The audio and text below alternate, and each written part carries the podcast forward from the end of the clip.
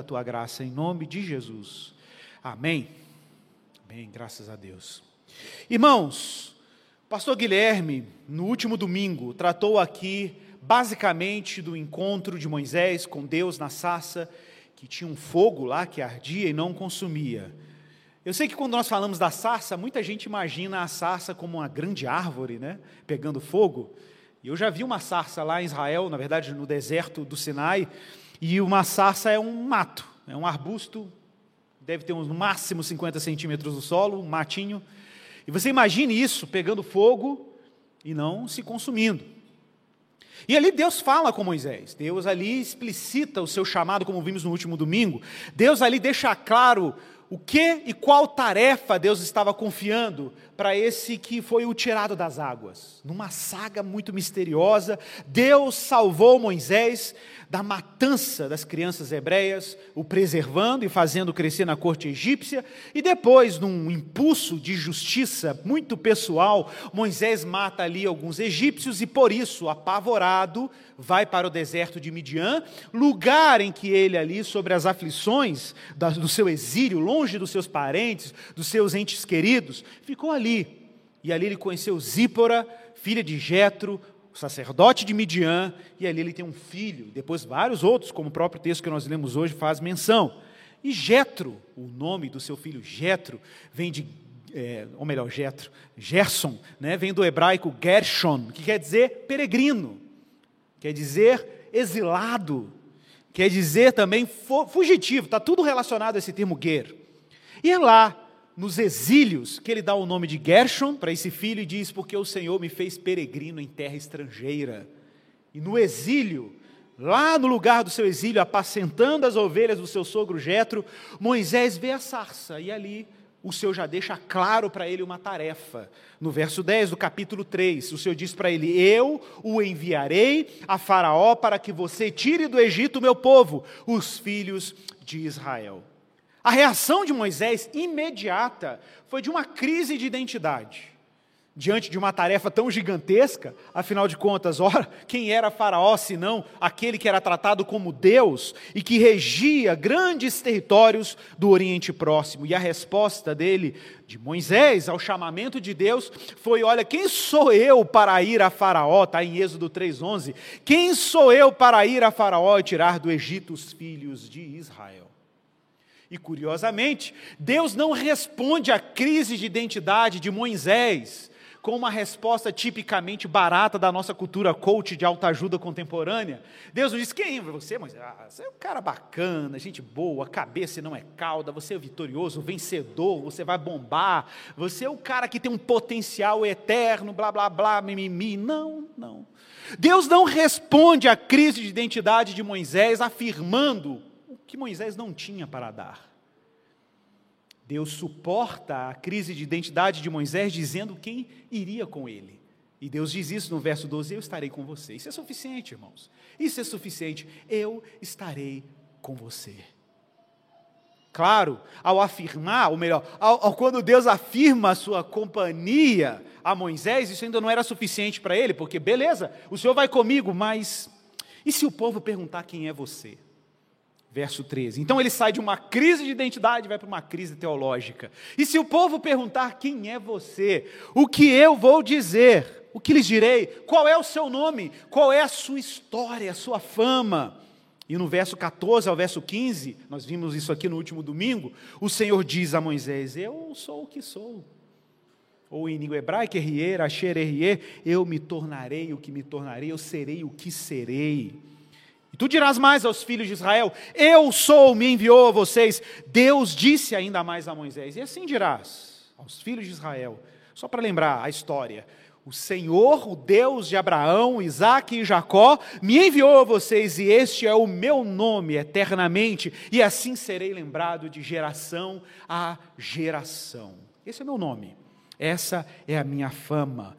Então Deus deixa claro para Moisés que seja lá qual for o nome de Deus, e isso é curioso, porque eu já falei sobre isso aqui na igreja em algumas pregações, que o que é mais intrigante, tem isso também no meu livro, e o que é mais intrigante nessa resposta, é que quando você pergunta a alguém um nome, a pessoa te responde com substantivo, e Deus respondeu com verbo. Deus respondeu com verbo. Deus respondeu com verbo, porque Deus não está disposto nesse momento ainda a dar a substância de quem Ele é. Mas Deus promete que Ele vai fazer coisas, o verbo é ação. Deus está dizendo que Ele vai fazer coisas, e na medida que Ele fizer coisas, Ele será conhecido. O nome de Deus é um nome bem grande. O nome de Deus é a história de Deus. Eu serei o que serei. Na medida que Deus vai revelando a sua glória e os seus atos salvadores, Ele também está revelando quem Ele é. Ele está dando o seu próprio nome, Ele está se nomeando diante do povo de Israel. É na medida que a história se desenrola que o verbo se torna substantivo. É assim que ele faz a história. E é assim que ele dá o seu nome. Pois bem, nós vimos depois, aí no último domingo, que Moisés, ainda em crise, Deus ali provando e comprovando o seu poder e o seu testemunho, vai dando sinais a Moisés. Vocês se lembram? Ele põe a mão nas suas vestes, tira, sai com lepra, depois cura, a vara se torna em serpente, ele pega, aí a, a serpente volta a ser uma vara, um cajado novamente, e é assim que Deus vai convencendo Moisés, ou pressionando Moisés, a responder o seu chamado e a sua vocação. E já agora, no nosso texto de hoje, no verso 18, já depois de Moisés voltar do Sinai, do monte do Senhor, com as ovelhas lá do seu, do seu sogro, convencido da sua tarefa, ele finalmente chega a Jetro, a seu sogro, no verso 18, ele diz assim: ele não, ele não quer dar muitas explicações da razão da sua viagem. Imagina, se ele fosse entrar em detalhes, Jetro ia entrar numa arguição teológica, ele tem uma longa conversa, ele já chega e fala assim: ó, seguinte, Jetro, deixe-me voltar para ver os meus irmãos, se que estão no Egito, para ver se ainda vivem. E Jetro respondeu: Lech le shalom. Vá em paz. Vá em paz. E no verso 19, nesse mesmo momento, de novo o Senhor aparece e diz algo muito específico a Moisés. Pode voltar para o Egito, porque já morreram todos os que queriam te matar. Então Moisés tomou a mulher, tomou os filhos e fez com que montassem num jumento, e ele voltou para a terra do Egito. Só que levava consigo um bordão, a vara, que era esse instrumento de sinal de Deus para a sua missão. Há um detalhe curioso aqui, e um paralelo inevitável, que é o fato de que Moisés recebe a seguinte instrução: vai para o Egito, porque aqueles que queriam a sua morte já morreram. Ora, a gente tem um evento muito parecido com essa cena nos evangelhos.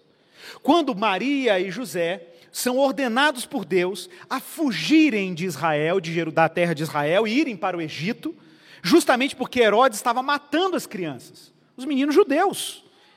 Exatamente com o que Faraó estava fazendo com os hebreus também, com as crianças lá, e Moisés é um sobrevivente desse. Só que agora Jesus é um sobrevivente. Só que o movimento é inverso. O movimento é inverso. Nesse caso, Moisés está indo para o Egito, agora voltando para o Egito, depois de ter saído de lá, e Jesus está indo para o Egito para depois voltar para a sua terra natal. E o que é curioso é que enquanto Jesus, enquanto o bebê está no Egito, o anjo aparece em sonho a José e diz para ele: pode voltar para Israel, porque aqueles que queriam matar o menino já morreram. Exatamente a mesma expressão. Só que o movimento é inverso. Jesus, por ordem divina, sai do Egito e volta para Israel. Moisés sai de, da terra de Midian, sai da, da terra de, da casa de Jetro e vai para o Egito. E aí ele volta. E ele volta e faz e dá início à sua jornada para aquele lugar. Mas Deus não deixa a coisa apenas na ordem de ir. E ele cumprir essa, dá início a essa tarefa e a essa missão. No verso 21, disse que o Senhor amplia e detalha, inclusive, que tipo de tarefa ele tinha que realizar lá no Egito. No verso 21, o Senhor diz a Moisés: Quando você voltar ao Egito, você tem uma dupla tarefa. Você tem que fazer algo e dizer algo. Preste atenção nos verbos. Você tem que fazer e dizer. O que ele tem que fazer?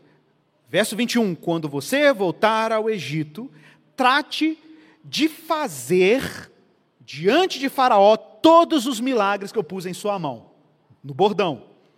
Todos os milagres que eu pus em tua mão. Mas eu vou endurecer o coração de Faraó para que ele não deixe o povo ir. Que, que, que intrigante essa mensagem. Que intrigante. Olha, você vai lá, te chamei para ser um libertador, te chamei para guiar o meu povo para fora do Egito, mas já vou te adiantar. Você vai fazer sinais e o faraó vai ser endurecido. E adivinha por quem? Por mim. E sabe por quê? Para não deixar ninguém embora. Mas claro, a missão não era só fazer algo diante de Faraó, também era dizer algo diante de Faraó. Verso 22. Diga a Faraó, dois pontos. Assim diz o Senhor: Israel é meu filho, meu primogênito. Isso aqui é essencial. Isso aqui é essencial. E por que, que isso aqui é essencial? Porque, irmãos, na perspectiva de Faraó, quem é Israel? Israel é um bando de nômades, escravizados, desumanizados, tratados como gado, que não descansam, que só sabem fazer uma única coisa na sua estupidez, na perspectiva de Faraó, ok? Amassar tijolo, amassar barro, fazer tijolos, para poder construir o seu império. Eles só servem para isso. A utilidade deles é serem burro de carga. Essa é a perspectiva. Eles são propriedade do grande Faraó. Mas na perspectiva do Deus que colocou o Faraó no trono, quem são os israelitas? Que para ele são para ele é escravo. Na perspectiva de Deus, filhos de Deus, primogênitos dele. Então, meus irmãos, aqui é o seguinte: de um lado você tem um escravo, um, um senhor que escraviza e tem uma alegada propriedade que pertence a ele, e existe um Deus dizendo: não, não, eles são minha propriedade. Eles são os meus filhos. Essa era a mensagem. A mensagem é que todo Israel era primogênito de Deus. A propósito, temos uma curiosidade aqui. No livro de Êxodo, nesse livro, no capítulo 12, durante o evento pascal, depois que Deus derramar as nove pragas do Egito, na décima praga, que Deus fere os primogênitos e cumpre o que ele diz aqui nesse verso, algo curioso acontece. Ora, se a praga era para matar os primogênitos, por que, que todos os israelitas tinham que se refugiar dentro de casa, com os umbrais da porta marcados com sangue de animais sacrificados? Por que não ficavam só os primogênitos dentro de casa? Por que, que todo Israel tinha que ficar dentro de casa? Afinal de contas, a gente sabe disso, só os primogênitos do Egito foram mortos. Então por que, que todo israelita tinha que ficar refugiado? Ora, por quê? Porque nós acabamos de ler aqui a razão. Israel é meu filho, meu primogênito. Todo Israel era primogênito de Deus. Toda a nação era primogênita de Deus. Por isso, toda a nação teve que se refugiar em Deus para não ser ferido com o anjo da morte. Enquanto os egípcios, apenas os primogênitos literais, seriam feridos com a morte. A eleição de Deus, meus irmãos, é a razão por que Deus está prestes a salvar o seu povo. Deus escolheu Israel como seu primogênito. Ah, tudo bem, Faraó talvez não se compadecesse dessa mensagem, então Deus ensinaria com dor a Faraó sentir o que o próprio Deus estava sentindo em relação aos seus primogênitos sofrendo no Egito. A dor de um pai por um filho. Mas esse par de ação e mensagem, fazer e falar, agir e testemunhar é um padrão muito interessante no livro de Êxodo, mas também é um padrão extremamente recorrente em vários momentos da Bíblia, em específico, depois a gente vai ver isso no Novo Testamento, mas guarde esse padrão. A missão de Moisés era fazer e falar, milagres e mensagem, esse é o padrão. De repente, no meio dessa narrativa aparece uma cena extremamente intrigante. Gente, complexo. Verso 24. Olha que loucura. Está lá Moisés, no meio das suas peregrinações. Não tinha chegado nem no Sinai ainda, mal tinha acabado de sair lá da terra de Jetro e de Zípora, sua esposa, na terra dos seus exílios, lá entre os estrangeiros. Então Moisés, no caminho, ele está na jornada, decide parar numa estalagem. E não imagina que um hotel cinco estrelas, por favor. A estalagem que podia ser um poço, onde ele descansou com seus animais, colocou as tendas, para passar uma noite ali e descansar para continuar sua jornada no dia seguinte. E o Senhor aparece. E, ironicamente, o Senhor não aparece aqui para encorajá-lo na sua jornada. Sabe por que, que o Senhor apareceu aqui? Para matar Moisés. Como assim? Peraí, Deus chamou, encorajou, falou que estaria com ele, deu todos os sinais, e agora o Senhor aparece de novo. Adivinha com qual tarefa? Matá-lo. Verso 24. O Senhor o encontrou e quis matá-lo.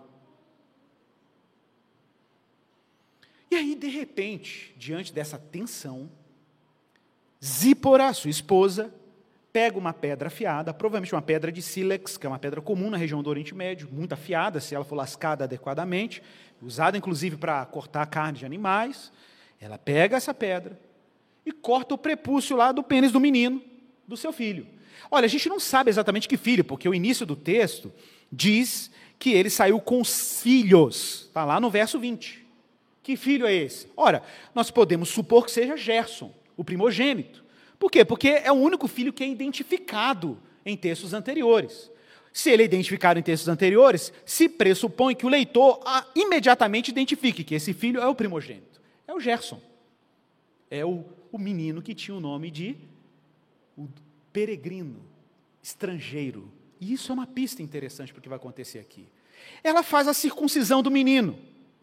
E pega o prepúcio, ou provavelmente, a gente não sabe se é o prepúcio ou se é de repente o, o sangue que estava na, na faca improvisada, e coloca nos pés de Moisés e lhe disse: Sem dúvida você é para mim um marido de sangue. Assim o Senhor o deixou. O Senhor desistiu de matar Moisés. E ela disse: marido de sangue por causa da circuncisão. Irmãos, é extremamente difícil entender por que isso aqui aconteceu. O que, que significam essas palavras nesses versos que aparecem meio que no meio do trajeto, no meio da missão, uma tensão aparece. Mas a gente pode tentar reconstituir algumas coisas aqui. Observe que o tema central desses versos, do 24 ao 26, é a circuncisão de um filho de Moisés. Esse é o tema, isso está muito evidente.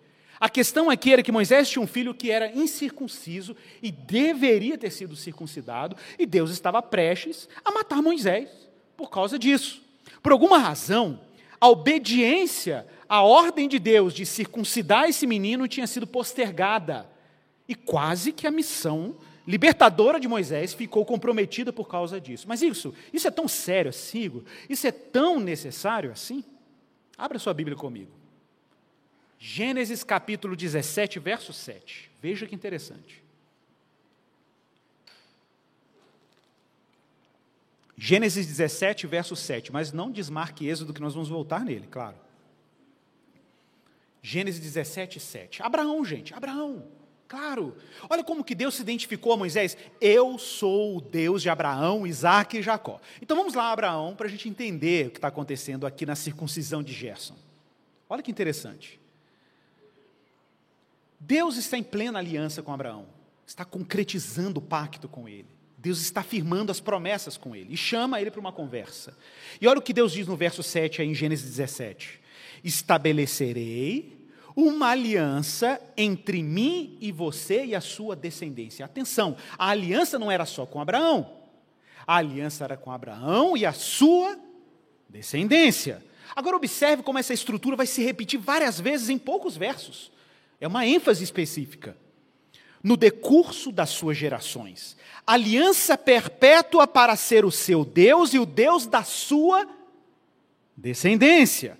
Darei a você e a sua descendência a terra onde agora você é estrangeiro. Ora, o que é isso senão Deus dizendo que a aliança dele com Abraão é uma aliança que vai dar fim às peregrinações de Abraão?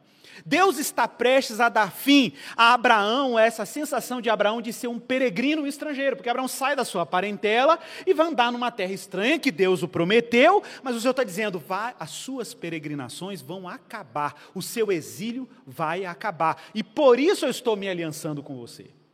Isso é uma pista, é uma pista, porque Gerson quer dizer exatamente isso: peregrino e estrangeiro.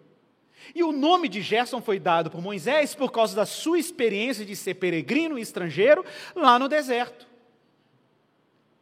Está tudo conectado. A promessa e a aliança de Deus com Abraão e os seus descendentes é uma aliança para pôr fim às peregrinações e conduzi-los a uma terra que mana leite e mel, onde os descendentes de Abraão seriam incontáveis, como as estrelas do céu, como a areia do mar. Tá, Igor, mas o que isso tem a ver com a circuncisão? Continue acompanhando o texto, verso 9. E Deus disse ainda a Abraão: guarde a minha aliança, você, de novo, e a sua descendência no decurso das suas gerações. Aí agora, no verso 10, ele vai descrever a aliança. Deus vai descrever a aliança. Verso 10. Esta é a aliança que vocês guardarão entre mim e vocês e a sua descendência. De novo, se você riscar aí com a caneta descendência, ela aparece várias vezes aí nesse texto. A ênfase é em Abraão e na sua descendência, na sua semente. Qual é a aliança? Dois pontos. Todos do sexo masculino que estão no meio de vocês devem ser circuncidados vocês devem circuncidar a carne do prepúcio, e isso servirá como sinal da aliança entre mim e vocês. Olha, muita gente pergunta aí por que, que esse sinal na carne do homem, no prepúcio do órgão genital masculino? Ora, gente, porque é exatamente nesse órgão que a semente da promessa era transmitida de geração a geração. O sinal visível da circuncisão era um sinal visível do alto compromisso de Deus em preservar uma descendência em que ele tem que cumprir as promessas que ele firmou lá com Abraão. E Gerson não poderia ser mais um sinal do fracasso. Porque o nome de Gerson era quase o nome de um peregrino exilado que regrediu na história redentiva de Deus. Quando Moisés está ali angustiado e dá o nome do seu filho de Gerson, ele está na angústia do seu exílio.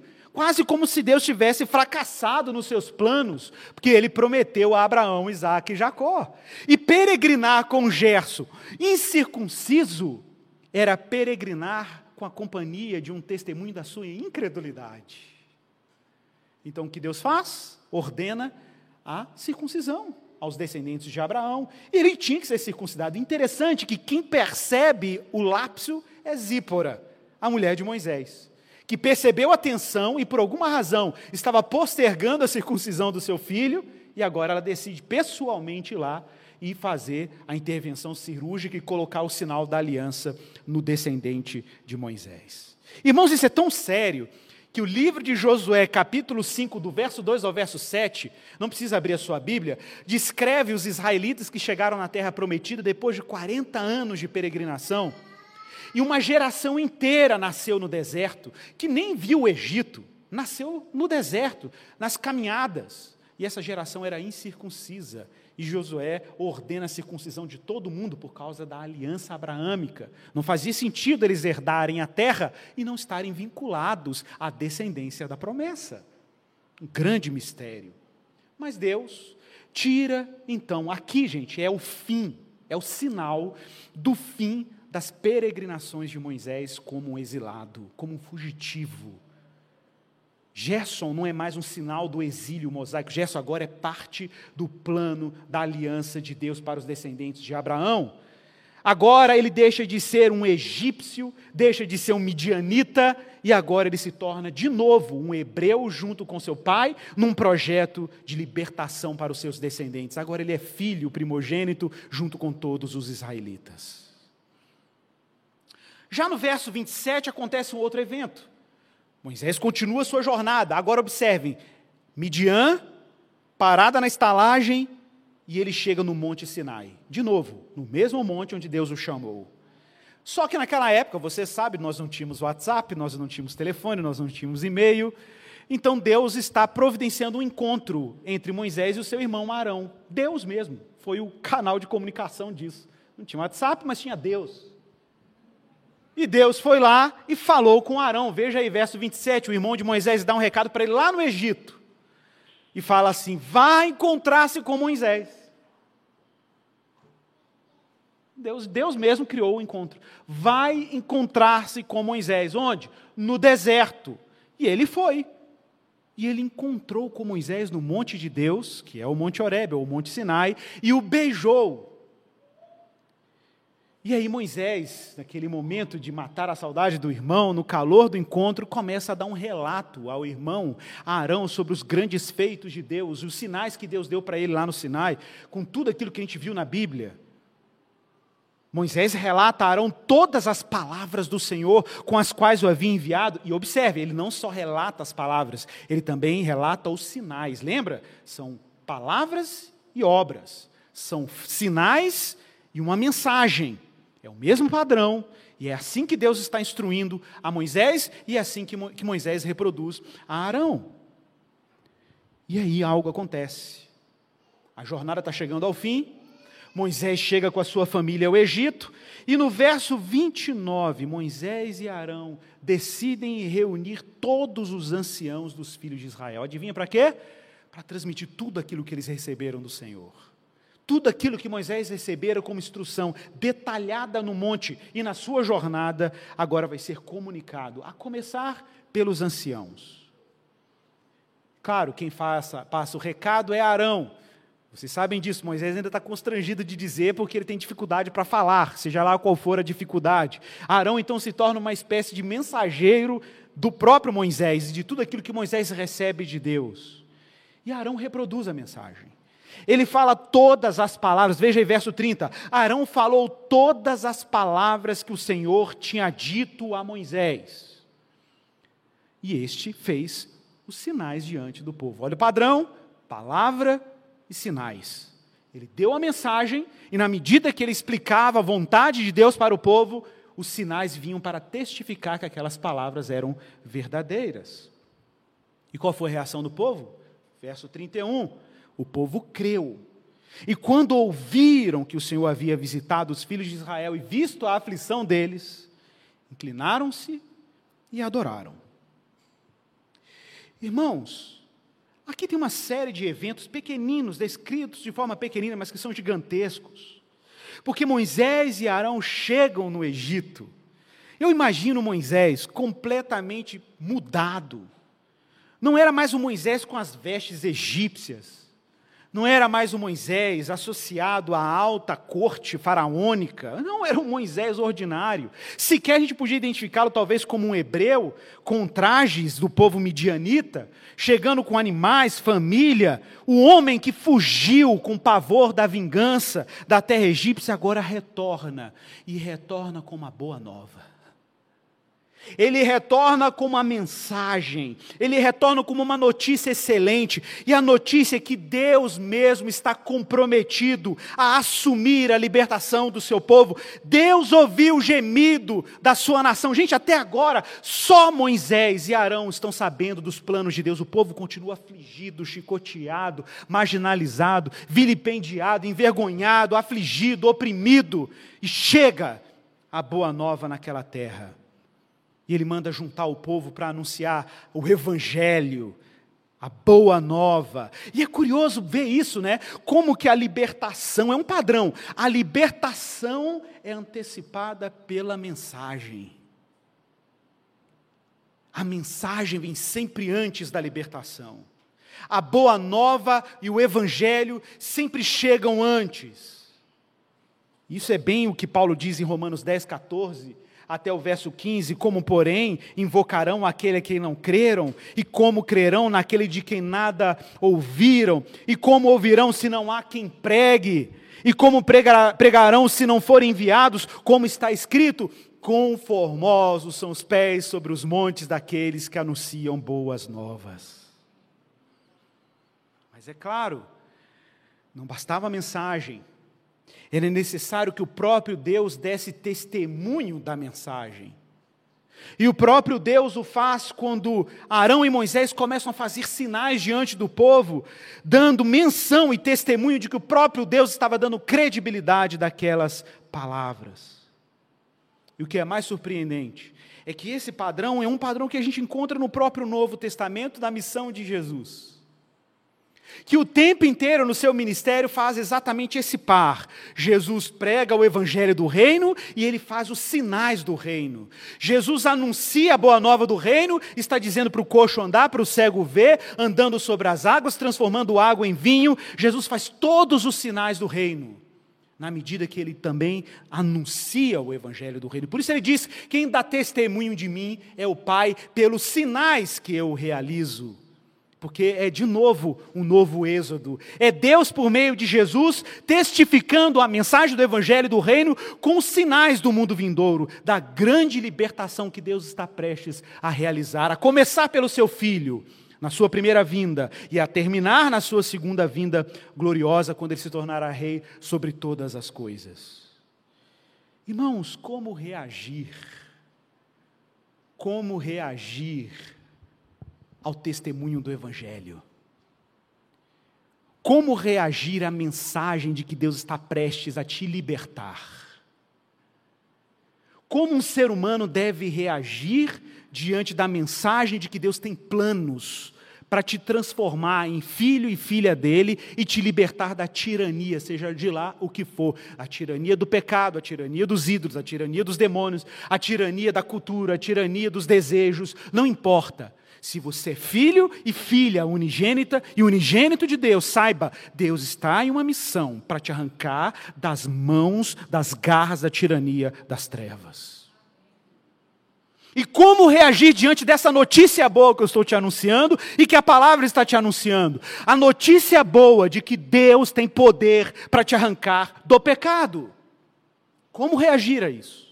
Qual é a resposta a isso? Está na nossa confissão de fé aqui da igreja, no nosso, no nosso catecismo. O que um homem deve fazer diante do Evangelho? Como ele deve responder à boa nova? E está lá no nosso catecismo: com fé. Com crendo. Foi o que o povo fez, e o povo creu. Está aí no verso 31. O povo creu na mensagem. O testemunho de Deus, a mensagem de Deus, a libertação de Deus, e o povo creu. E não entenda crer aqui como um mero consentimento cognitivo, intelectual. Muita gente acha que crer é assim, eu acredito. Acredito, acredito que 2 mais 2 é 4, acredito que Deus é bom, acredito que Deus existe, acredito que Jesus é bom, Jesus é misericórdia. Não, não, peraí. O crer, emunar em hebraico, tem uma carga existencial absurda. Crer é você se lançar sobre, é você colocar sua vida toda nas mãos desse projeto. É você olhar para a boa notícia de Deus e dizer: não, eu, Deus dá conta e eu confio nisso. Deus dá conta e eu abraço esse projeto. É uma confiança existencial plena. É como diz Schaeffer: chegar diante de Deus de mãos vazias e acolher a salvação dele, desistir da sua e acolher a dele. Como responder? Crendo. E quando nós cremos, irmãos, quando nós vemos a boa nova chegando e acolhemos a boa nova, existe um segundo efeito da fé: evangelho, crer no evangelho e uma resposta àquilo que você crê. Diz o texto ainda no verso 31, que depois que o povo creu, eles se inclinaram e adoraram. Irmãos, um povo que crê, um povo que adora. Amém? Um povo que abraçou Cristo é um povo que celebra o que Cristo fez. Não há como crer em Cristo e isso não provocar em nós algum tipo de reação. Nós vamos reagir a essa boa nova. O povo adorou. O povo reconheceu a majestade de Deus, o povo reconheceu que Deus não os abandonou, que Deus não os entregou aos seus inimigos, o povo celebrou. Irmãos, por que estamos aqui reunidos como igreja? Eu quero ser bem intencional agora. Por que, que nós fazemos o culto cristão? Não é para marcar ponto numa obrigação religiosa. O culto cristão, irmãos, nasceu de uma notícia excelente e de um povo que acolheu essa notícia. O culto cristão só faz sentido porque aqui é um povo que se reúne, crendo que Deus dá conta e que Ele é confiável, que a obra que Ele fez em Jesus Cristo dá conta de nos libertar do cativeiro, do pecado, da morte e da injustiça. É por isso que nós cultuamos. É por isso que nós celebramos, porque esse é um povo que canta cânticos de livramento e cânticos de salvação. É o povo livre, é o povo liberto. E eles creram no Evangelho. Não é isso que Paulo fala em Romanos 10, 17? Assim, a fé vem pelo ouvir, e o ouvir pela palavra de Deus. Deus continua anunciando, e Deus continua contando a boa nova para o seu povo, e daqui para frente, Deus assume o projeto de libertação. Mas é impossível ler todos esses atos e a gente não perceber traços messiânicos nessa tarefa que Deus confiou a Moisés. De fato, no livro de Atos, capítulo 3, verso 22, o apóstolo Pedro, quando está pregando lá no templo em Jerusalém, ele faz menção a um texto de Deuteronômio para apontar para Jesus. Qual texto? Deuteronômio 18, 18, que diz assim: Farei com que se levante do meio de seus irmãos, falando para Moisés, um profeta semelhante a você. O que Deus está dizendo? Um dia eu vou levantar um profeta semelhante a você, Moisés, em cuja boca eu porei as minhas palavras, e ele lhes falará tudo o que eu lhe ordenar. Ironicamente, o apóstolo Pedro cita na íntegra esse texto, em Atos 3,22, para dizer: sabe quem é esse profeta? Jesus de Nazaré. Esse é o profeta semelhante a Moisés, cuja palavra vocês devem ouvir. E aí tem uns paralelismos muito curiosos, de fato. Assim como Moisés foi livre de uma matança, Jesus foi livre de uma matança. Assim como Moisés é um vulnerável, apesar de ter linhagem real, Jesus tinha linhagem davídica, ele viveu entre os vulneráveis. Seus pais eram pobres e Jesus vivia na periferia do mundo de Israel. Ele vivia na Galileia, assim como Moisés foi parar na terra de Midian. Jesus foi para o exílio, Moisés foi para o exílio. Moisés foi chamado do exílio para ser o libertador, Jesus foi chamado do Egito para ser um libertador. Moisés fazia palavras e sinais, Jesus fazia palavras e sinais. Moisés foi circuncidado, Jesus também foi circuncidado. Moisés é um anunciador de boas novas, nessa cena que acabamos de ver? Sim. E também Jesus, quando chega na sinagoga em Nazaré, em Lucas 4, abre o rolo do profeta Isaías e lê o seguinte trecho do profeta: O Espírito do Senhor Deus está sobre mim, porque ele me ungiu para evangelizar os pobres, enviou-me para proclamar libertação aos cativos e restauração da vista aos cegos e para pôr em liberdade os oprimidos e proclamar o ano aceitável do Senhor. Por isso, semelhantemente, Deus também reúne um povo, que é a sua igreja, como fez com Israel antigo, um povo que escuta a mensagem, como fez com Israel antigo, o povo vê os sinais, o povo crê, como nós somos um povo que crê, e nós somos um povo que adora como Israel antigo adorava. Amém, meus irmãos? Essa é a boa nova, essa é a mensagem da missão de Deus, de anunciar uma boa nova que liberta os cativos e os oprimidos. Vamos orar. Pai, nós somos muito gratos ao Senhor pela boa nova que chega ao nosso coração como notícia fresca, conciliadora, como notícia, Pai, que reata o nosso coração contigo. E qual é a resposta? Como devemos reagir a essa notícia excelente, Senhor? Devemos reagir com fé, confiando que o Senhor é suficiente e o que o Senhor fez por meio do Teu Filho Jesus Cristo é suficiente. Te agradecemos por essa notícia e a nossa resposta é crer.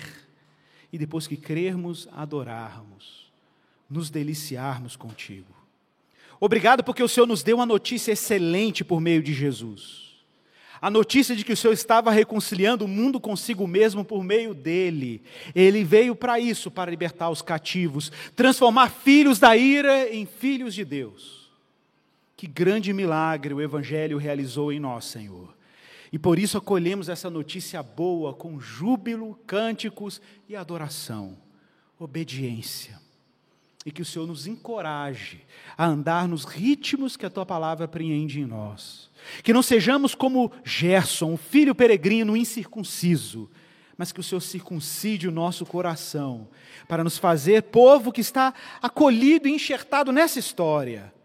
O povo que não peregrina mais, mas o povo que é acolhido nas promessas. O povo que é acolhido como filho, como primogênito de Deus. É a nossa oração em Cristo Jesus Amém e amém. Amém, meus irmãos. Prepare-se para a ceia agora. Quem não pegou os elementos aí, os elementos estão numa mesinha lá fora, no foyer da igreja, você pode buscar.